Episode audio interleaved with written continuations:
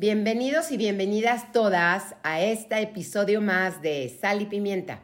Hola, yo soy Joy y ahora estoy aquí con Tania Ruz, una super maestra de la cual tomé un curso que se llama La voz del alma. Hola Tania, ¿cómo estás?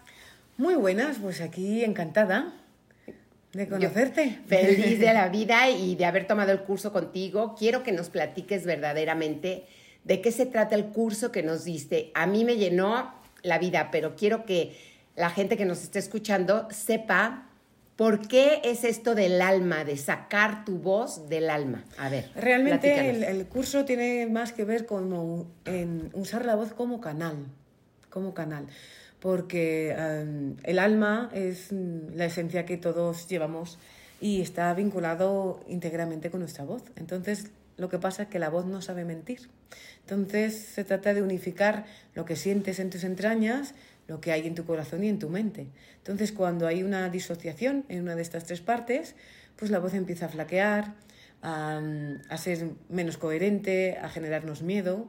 Entonces siempre que estamos fuera de nosotros, la voz se acaba perdiendo. Y se trata de recuperar ese poder que tenemos en la voz desde pequeños, que es cuando más puros somos, cuando más nos permitimos expresar todo casi sin filtro. Y evidentemente el crecer está bien discernir lo que quieres decir de lo que no, pero esa pureza que, tienen, que tenemos todos cuando somos niños hace que el canal energético por el que pase la voz, en lugar de ser solo desde la garganta, tenga que atravesar eh, pues toda nuestra columna vertebral hasta salir por la cabeza. Entonces, de ese, de ese modo, la voz se convierte en un canal energético en el cual nos recarga en lugar de agotarnos. ¿Cuántas personas agotan cuando hablan, cuando tienen que estar eh, expresando demasiado o, se quedan afónicas o cuando se ponen nerviosas, cuando tienen miedo? Digamos que todo el mundo emocional eh, afecta y por mucha técnica vocal que puedas tener, si no se incluye toda la parte emocional, la voz se acaba perdiendo. ¿Cuál es la diferencia, por ejemplo, de tomar una clase de canto? Porque yo, por ejemplo, me puse a ver, después de haber tomado tu curso, que las clases de canto puedes seguir tocando y tomando las clases y eso no te va a llevar a nada, porque, o sea, es totalmente distinto lo que ellos nos enseñan, los maestros de canto, a lo que tú me estás enseñando. Claro, digamos que no es que sea incompatible, mm, pero es, yo lo veo como cuando vas al médico, por ejemplo. Vas al médico, te duele el pájaro como grita, eh, vas al médico y a lo mejor vas a un especialista y te mira, pues no sé, eh, los brazos. Pero luego resulta que eh, los músculos, eso entró doctor, ¿no? Y la sangre o mm, el intestino va en otro, ¿no? Y se trataría más bien de que fuéramos un conjunto de todo lo que nos pasa, ¿no? No de solo partes. Entonces, para mí con la voz pasa un poco lo mismo, ¿no? Que no se trata de que mires solo la parte de la técnica vocal, y la colocación, que eso puede ser muy técnico, o que vayas a una clase de canto y te pongas a hacer escalas para ver si llegas o no a, las notas. Para mí, si tú tienes mucha técnica vocal y estás haciendo escalas, pero de repente eh, tienes miedo, la voz se va a cerrar. Entonces ese miedo va a ser tan poderoso que da igual lo que tú sepas, la voz se pierde. Entonces, por eso digo que tenemos que ser todos como más integrativos. No va por partes, ¿no? La, la técnica vocal es una, eh, leer música es otra, el solfeo es otra, pero la parte emocional es tan poderosa que la mente está tan vinculado a lo que sentimos que podemos llegar a perder la voz por muchas técnicas que tengamos.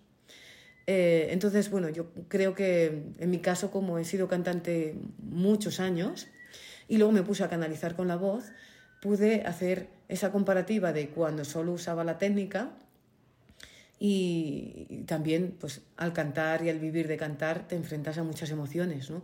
El miedo escénico, la vergüenza, el miedo a hacerlo mal, las crisis que supone que todo el mundo te mire o que te juzgue, sobre todo, que creo que nos pasa a todos. Sí, sí, Entonces, en cuando tú te sientes juzgado o amenazado o, o puesto en peligro, claro, pierdes, lo primero que pierdes es la voz, porque la emoción está tan vinculada a esa voz que al final ya no hay voz.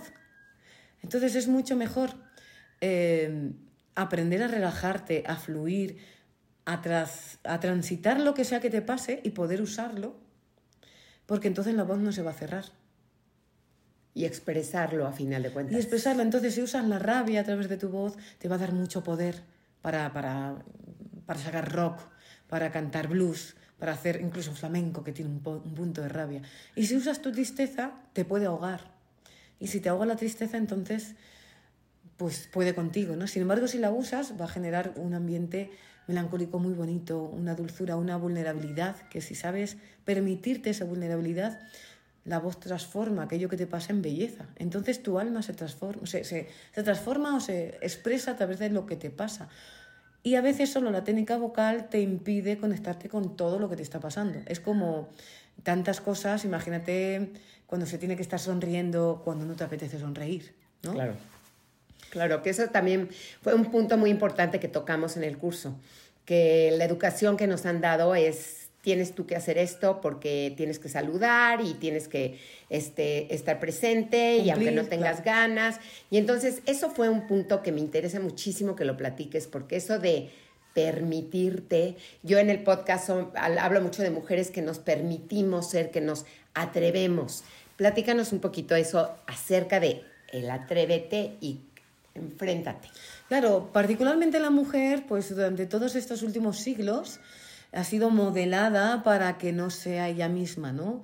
No sea demasiado salvaje, no sea indominable, sino que sea más lo que se espera de ella, que, que sea bonita, que vaya eh, prácticamente que sea como un florero, ¿no? que, que esté adornando y que, que, se calle y a tiempo y que cuando hable diga lo que tiene que decir, pero eso no es un ser humano real, ya no mujer hombres, no es un ser humano real. Entonces, a mí me gusta mucho hablar de la emoción de la rabia, de la tristeza y del miedo, ¿no? Y del orgullo sano, ¿no? La rabia es una emoción que llega a nosotros para que pongamos límites. Cuando nos empezamos a enfadar, significa que algo nos está molestando porque está invadiendo lo que nosotros consideramos nuestras fronteras, ¿no? Mm, sí, nuestra, nuestra energía está siendo invadida, ¿no? Es una invasión de alguna manera. Debemos, para eso existe esa emoción de rabia, ponerla en su sitio. Entonces, yo os contaba el ejemplo de que si estás en la cola del supermercado y se te cuela alguien, si tú te permites tu rabia primaria, o sea, tu emoción primaria que es tal cual pasa, pues no tendré problema en decir a la persona, disculpe, iba yo antes, ¿no? Pero normalmente por educación tal vez no tengamos la práctica de decir las cosas en el momento de una manera sana, porque al callarlas y al tener que gestionar no puedo expresar lo que siento, sino que tengo que ser políticamente correcta, no digo de una manera, no sé expresar lo que, lo que siento en ese momento. ¿no? Prácticamente casi nadie sabe lo que siente en el momento que lo está sintiendo, porque tenemos todos una confusión bestial. Entonces ya empezamos a hacer algo distinto con esas emociones, que es usar otras, ¿no? La primaria es me pasa algo y reacciono como lo que hace un niño pequeño que todavía no, no tiene el filtro y lo dice, o lo que hace un perro, por ejemplo, cuando algo le molesta ladra, ¿no? No significa que tengamos que ir ladrando. Vamos a tener cuidado con esto. No tenemos que ir ladrando por la vida, pero tenemos que ser conscientes de qué nos está pasando en el momento presente. Eso nos lleva mucho al estado adulto y a aprender a gestionar lo que nos pasa de una manera coherente, ¿no? La emoción secundaria tiene que ver cuando yo, en lugar de usar lo que siento que es a lo mejor rabia de un nivel 2, disculpe, iba yo antes, uso otra emoción, por ejemplo la tristeza. ¿Cuántas veces te pasa algo y en lugar de poner un límite sano, nos vamos a una emoción de tristeza, como vaya, y nos vamos a la víctima, ¿no? Vaya, no tenía, siempre me pasa lo mismo, ¿por qué me tratan así? ¿Por qué no me reconocen? ¿no? no se ha dado cuenta. Entonces esa emoción de tristeza se infla tanto que realmente podemos deprimirnos porque no hemos sido capaces de poner un límite sano. De hecho, la mayoría de las depresiones vienen porque no puse límites y me he acostumbrado a no ponerlo, a no respetarme yo y espero, confío que el otro lo vaya a hacer por mí, cosa que nunca va a pasar. Totalmente. Todo esto viene desde la infancia que estás esperando que papá y mamá te dé la aprobación, te diga que lo has hecho bien y puede que nunca pase. Y menos papá y mamá que lo hicieron como pudieron y que ellos tampoco le enseñaron. Entonces llega un momento que nosotros tenemos que ser nuestro padre y madre em, adultos y tratarnos también como una niña que necesita esa atención, ¿no? llevarnos de la mano. ¿no? Entonces, en esa emoción secundaria que decía que a lo mejor en lugar de poner rabia nivel 2, te vas a la tristeza, te empiezas a como a deprimir, a culpar.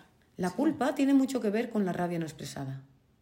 Cuando la rabia se expresa en el momento actual, no se guarda culpa. Disculpa, iba yo. Ah, lo siento, nada, nada, todo está bien. Y avanzas. Y. Lo sueltas y lo liberas. Cuando no hago eso en ese momento, empiezo a culpar a alguien. O culpo al otro, que malo es el otro que se ha colado, cómo no he sido capaz de verme, ¿no? O me empiezo a culpar a mí misma, cómo soy así, no soy capaz de poner límites y me, me pasa algo. Entonces ese sentimiento de culpa es esa rabia no gestionada que está buscando un culpable. ¿Y cómo darnos cuenta exactamente qué es lo que estamos sintiendo? Pues lo primero y principal cuando sentimos algo es mm, darnos cuenta de qué pasa. Es una invasión. ¿Cómo me siento? De ahí la voz, que normalmente lo que hacemos es sacarla hacia afuera, hacia el exterior. A través de los ojos salimos de nosotros para esperar que el otro nos dé la respuesta. Cuando lo que tenemos que hacer es lo que hace todo niño, que es cómo me siento yo. A lo mejor no sé lo que siento, pero si mm, voy hacia adentro, ay, me ha molestado esto, me hace sentirme triste. A lo mejor no sé lo que siento, pero el hecho de poner el foco dentro de qué está pasando me hace que incluso cuando me vaya a relacionar con el otro, le empiece hablando desde mí. A mí esto no me va bien. Todavía, a lo mejor no sé lo que pasa, pero si yo le digo al otro, un momento, a mí esto no, no me está haciendo sentirme bien. No sé exactamente qué es, pero, no me hace pasa. sentir bien. Exacto. Entonces, no tengo que tenerlo todo claro. No, hay una rigidez, es simplemente esa escucha cuando se te da un- el estómago se te encoge porque, ay, no sé qué pasa, pero algo me está haciendo sentirme mal. Imagínate, luego la enfermedad viene de ahí. Totalmente. Me estoy haciendo daño porque no estoy escuchando que algo no me va bien y lo estoy conteniendo. Imagínate las veces que alguien eh, te dice un comentario despectivo, casi indirecto, que eso es muy importante, que yo le llamo la sombra del femenino, la sombra del masculino, pero que daría para otro podcast, que es cuando alguien dice algo en contra de ti, pero no lo dice directamente, sino indirectamente. A ti te empieza a molestar, pero no sabes qué pasa. Entonces, como falta claridad un poco en la vida en general, mm, nos tenemos que ir a cómo me siento yo cuando estoy con alguien. ¿Cuántas veces pasa que estás con X persona y dices, es que cuando voy a ver a quien sea, me siento mal? Sí, no me gusta. No me ha dicho nada malo, o sea, parece sí. que no me ha dicho nada porque es simpática, pero me hace sentir mal. Y no sabes por qué te sientes mal. Pero la cosa es que te sientes mal. Entonces, si eres coherente contigo, dices, no sé qué pasa, pero yo no me siento bien. Entonces ya empiezas a, a, a buscar un poquito más profundo y a lo mejor pues hay un sentimiento que no tiene por qué ser la persona que te haga eso, pero tú te sientes así. A lo mejor te recuerda a alguien o a lo mejor te hace sentir poco valorada. Es que es tan fácil. Interesante. Es poco valorada. Eso en general yo lo suelo llamar la sombra del femenino. Sí. La sombra del masculino es muy asertiva, es la imposición y funciona desde el tercer chakra, ¿no? Es Hitler, por decirlo así, ¿no? Me impongo y entonces se hace lo que yo diga. ¿Qué genera una sombra? Siempre hay masculino alto, masculino bajo, o femenino alto, femenino bajo. Las energías altas son impositivas, se hace lo que yo diga. Y eso es la energía del masculino patriarcal que hemos vivido. Yo mando y tú te callas. Por lo tanto, genera el contrario que es la víctima, que sería el masculino bajo, que es soy cobarde, no me atrevo a poner límite porque tengo miedo de que la otra persona se enfade conmigo o por el contrario, tengo miedo a sentirme culpable si digo algo que pueda ¿Cómo dañar lo voy a otro. decir? Claro. O sea, cómo no, no, además no debe de, no debe de ser. Claro, entonces, ay, no me han, me han educado a no faltar, a no decirle nada a la otra persona, pues entonces, pero ¿qué pasa? Que la rabia auténtica está hecha para que seamos asertivos y le podamos decir a la otra persona, perdona, no me está gustando, imagínate que te dicen, ven a trabajar dos horas antes y a lo mejor a ti no te va bien. Entonces, lo ideal es que tú le digas a la persona, no puedo dos horas antes, a mí eso no me va bien, vamos a negociar, ¿no? No es impongo lo que a mí... ¿Entiendes? no entiendo, es, no perfecto. voy y punto, es a- así no, así sí. Siempre Claro. hay que dar una opción. Los límites, los claro, límites, La los rabia siempre, siempre dice, a mí esto no me va bien así, pero me va bien de esta otra manera. De esa manera no culpas al otro, sino que intentas llegar a un acuerdo. Claro. Eres como una persona, pues eso, más asertiva. Pues vamos a llegar a esta hora, o vamos a hablar en este tono, o vamos a ver cómo gestionamos esto. A mí esto no me va bien. ¿Y a ti? Entonces esa rabia no va a matar. Claro. No se convierte en una energía asesina. Sin embargo, cuando no expreso lo que estoy sintiendo, claro, el otro tal vez no lo sepa o tal vez tenga la costumbre de invadir, no lo sabe. Pero si yo no me expreso, yo no puedo hacer que el otro cambie, solo me puedo hacer cargo de mí. De ahí que la voz sea tan importante que tenga esa coherencia. Tanto para cantar como para expresar, porque cantar libera muchas veces el alma de lo que carga, pero hablar es imprescindible. A veces incluso es más fácil hacer sonidos sin decir palabras para expresar qué es lo que hacemos cuando somos pequeños, que es balbucear, sacar, liberar, porque todavía no hemos razonado qué nos pasa. Pero al sacar la voz, dar un grito de vez en cuando, ya viste que hicimos un ejercicio que tenemos que correr y gritar. Sí, impresionante. Eso te hace Libera. que todavía no sabes qué te pasa, ni, ni, ni vas contra nadie, pero tú necesitas que tu cuerpo grite, se exprese, libere la tensión de la mandíbula, que es donde más se guarda la emoción de la rabia. Y a- al momento que tú has librado esa tensión, de ahí vienen muy bien los deportes físicos. Físico me refiero, pues, cualquier arte marcial, Claro. correr, gritar, hace que tu cuerpo empiece a sacar todas las toxinas que ha ido guardando, porque a lo mejor, mm, pues, te ha molestado que alguien diga un comentario. A lo mejor la persona no quería hacerte daño, pero a ti te ha molestado. Entonces, somos tan susceptibles porque no tenemos la, el aprendizaje de escucharnos tan profundo que vamos guardando rencores. Y eso se acaba convirtiendo en lo que yo llamo, bueno, las constelaciones familiares acaban llamando energía asesina. Ah, ok. ¿Esto qué significa? Que me va pasando algo, como te decía antes en las, antes en las emociones, pero me pasa, pero no sé qué me pasa. Pero no le hago caso. Claro. Entonces llega un momento que estas emociones ya no es ni primaria, que es la, au- la auténtica, que es me pasa esto y sé lo que me pasa. Secundaria es pongo otra emoción, como tristeza cuando me corresponde rabia, o otra gente se enfada cuando le toca estar triste, ¿no? Nos iríamos a otro tipo de emoción que es la elástica, que es se te cuela una persona en el supermercado, bueno, no pasa nada. Se te cuela otra persona en el banco, bueno, no pasa nada. Y a la de tres o la de cuatro que se te cuela una persona, ya a la persona que acaba de llegar se come eh, la rabia acumulada, elástica, porque viene, y eso nos pasa mucho. Sí. Como no somos capaces de gestionar, lo vamos gest- lo va- no, Guardando, guardando, y entonces, guardando. ¡ah! Entonces, en el momento menos oportuno, alguien te roza un poco y ya ese se va a comer. Normalmente suele ser la persona que más te quiere o más cercana, o alguien que te ha ido molestando, pero que no sabe que te ha ido molestando. Y entonces ahí nos hacemos adultos y responsables de cómo gestionamos las emociones y nuestro trato con el otro. Porque si no, al final nos vamos a enfadar con el otro y vamos a esperar que el otro lo entienda. A lo mejor no lo entiende. Y a lo mejor jamás lo vaya a entender. Pero no es, no es una cuestión de culpas, es una cuestión de hasta qué punto yo me respeto. Hasta qué punto yo me llevo de la manita como si fuera una niña pequeña que me tengo que escuchar. Porque nadie me ha enseñado a escucharme realmente. De pequeña, lo normal que nos digan es cállate, o no hagas esto, o, o nos hagan, claro, por educación, ¿no? Por los patrones de nuestros padres. Entonces empezamos a acumular o tristeza o rabia. Todo eso son la causa de la mayoría de las enfermedades. Llega un momento que no queremos estar, ¿no? O que no queremos estar en un sitio, que no queremos ir a otro, o que no nos gusta ni nuestra vida, porque no hemos empezado a poner límites. Requiere de mucha valentía. ¿Qué pasa? Que cuando es valiente no vas a tener todos los amigos que tú Cercanos. quisieras. Claro. Porque tienes que ser valiente y... Decir. Pero ser tu mejor amigo. Totalmente. Y dice, bueno, me tengo a mí, aunque no tenga esta Mirarte. gente. Mirarte. Entonces ahí la voz empieza a permitirse expresar a veces sin, sin palabra, pero cuando ya de repente das un grito, la mente se te aclara, porque la mente está tan inflada a pensamientos que disculpan todo, no, porque ha sido por esto. Somos tan mentales que la pureza del instinto no la escuchamos. Sin embargo, un animal que es menos mental es más puro. Por eso puede amar, porque lo que siente lo libera, lo libera. Y como lo va liberando, y vuelvo a decir, no se trata de arremeter contra nadie, se trata de tener herramientas para liberar nuestro cuerpo de la tensión a través del canto, a través del grito, a través de la canalización de sonidos que no sabes ni lo que son, pero son más guturales, pero te están permitiendo liberarte. Por eso hacíamos como llorar y jugar al llanto. Impresionante tu curso. Te quiero decir que se lo súper recomiendo a todo el mundo. Fue algo muy energético.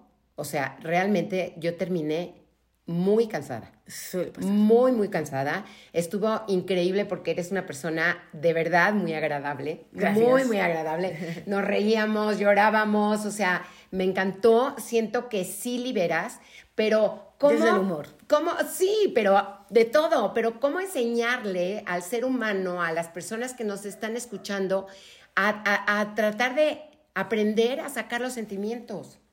¿Cómo enseñarles? Bueno, pues para eso yo hago cursos de estos Me que encanta. en mi caso me llevó pues, toda mi experiencia. ¿Qué fue lo, cómo fue que encontraste este, esta arma? Pues digamos que evidentemente yo en mi sistema familiar lo que más oía era oír, ver y callar. Era una frase que yo oía todo el rato. Tú oír, ver y callar. Entonces, pues como mujer, pues era cállate, escucha, ve, pero te callas. Entonces, todo mi sistema familiar, nadie canta, nadie expresa, las mujeres están como muy contenidas. Siempre sale alguien del sistema familiar que necesita abrir un camino. Yo adoraba cantar, pero no era algo que estuviera permitido en mi sistema, ¿no? Entonces las circunstancias de la vida me fueron haciendo que cada vez que había una hostilidad mayor y mayor, incluso llegué a enfermar de una neumonía muy grande y llegué a pesar 37 kilos cuando tenía 19 años y pensé que me iba a morir. Lo tenía casi como una certeza, me voy a morir. Y dije, como me muera y no haya cantado, no me lo perdono, ¿no? ¿Qué, ¿Qué puedo hacer antes de morirme? Cantar. Entonces el hecho de cantar hizo que empezara a respirar mejor y atravesar esa neumonía respirando más profundo solo por el hecho de cantar. Entonces dije, me tengo que subir a un escenario y cantar, aunque lo haga mal, lo pasé fatal, no canté bien, tuve mucha vergüenza, pero fue el inicio, porque hay que atravesar el miedo. Otra de las cosas que pasas, pasan con la voz es que no nos permitimos errar. Y no se aprende si no lo haces mal. Sí, por supuesto. Entonces, cuanto más veces te permites errar, más confianza tienes en que no pasa nada cuando lo haces. Entonces vas perdiendo la tensión, la vergüenza, el juicio y llega un momento que te conectas en disfrutar. Da igual cómo suene, voy a disfrutar. Divino. Voy a gozar. Y entonces te cantas una canción triste y te disfrutas tu drama. Es de lo que se trata. Al final de divertirte de lo que haces, ¿no? Estoy triste, pues me lo voy a jugar. Voy a dramatizar con lo que me pasa y al rato es como si fuera un actor, una actriz que me, que me estoy riendo de mi drama. Sí, fue impresionante, impresionante. Y así con todas las emociones. Llega un momento que dices, pues ya no estoy tan mal. O sea, a lo mejor estoy igual, me siguen pasando las mismas cosas, pero el modo en que yo me las tomo es totalmente distinto. Entonces empiezo a subir la frecuencia, porque me pesa menos todo.